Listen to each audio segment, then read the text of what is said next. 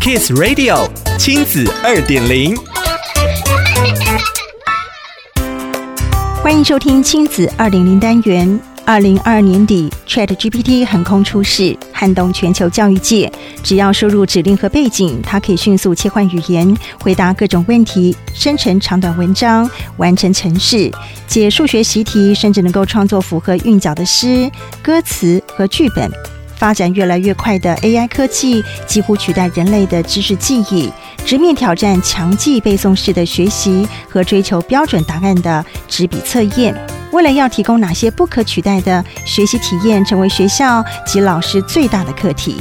今天的亲子二点零就要跟大家聊聊，如何透过连接真实世界的专题式学习 PBL，让孩子保有学习动机和热情。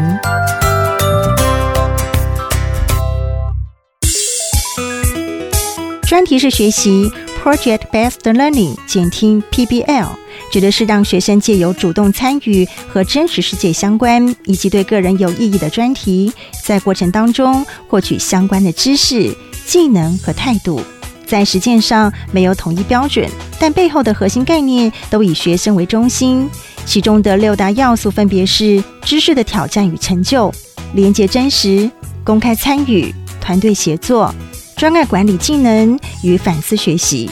国立政治大学副校长、教育心理学教授詹志宇说：“过去人们把学习看成大脑的学习，成果也储存在大脑中，但现在注重大脑加上全身的学习，强调情境认知，学习者整个身体和环境的互动都成为学习的一部分。而情境认知强调要走出教室，进入你所学东西的行动实践脉络中，而且所面对的真实问题，老师也不一定知道答案。”会和学生共同研究。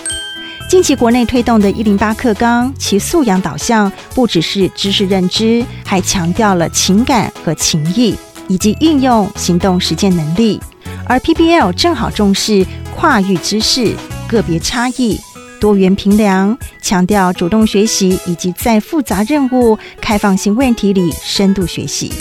目前在台湾已经有中小学透过校订课程、自主学习课程推动 PBL。美国 HTH 共同创办人罗伯·里奥登曾经说过：“当我们彻底改变专业内容、自我、教与学的关系，真正的学习就会发生。PBL 不是万灵丹，但期待借此让台湾教师学子打开五感，面对真实世界，以专题学习为路径，每一个人都能够参与改变。”行塑未来。想了解更多故事内容，请参阅《亲子天下》第一百二十六期封面故事 “PBL 专题式学习，玩真的学更深”。亲子二点零，我们下次见。